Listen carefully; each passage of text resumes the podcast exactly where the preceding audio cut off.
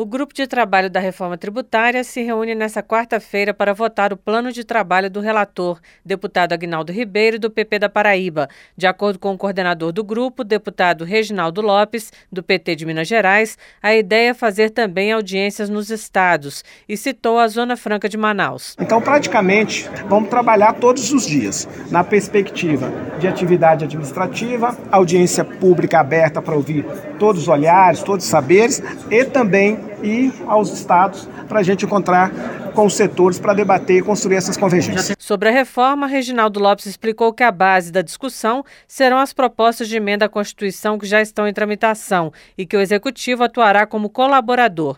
Nessa terça-feira, os deputados estiveram com a Frente Parlamentar da Agropecuária para ouvir sugestões sobre a reforma. O presidente da frente, deputado Pedro Lupion, do PP do Paraná, disse que o setor não pode ser prejudicado no momento da unificação dos tributos sobre o consumo. Então é uma questão única única e clara de que nós temos uma guerra de narrativas. Uma narrativa de que nós temos uma subtributação quando nós pagamos e pagamos bastante imposto.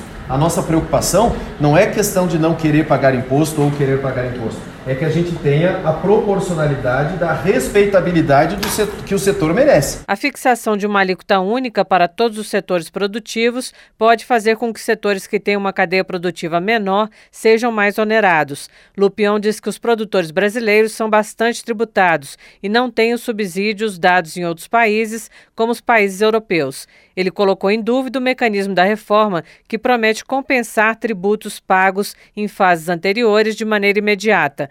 O deputado Agnaldo Ribeiro comentou que não acredita em um consenso sobre a reforma tributária, pois sempre haverá alguma perda, mas ele afirma que no médio prazo todos vão ganhar com a redução dos custos.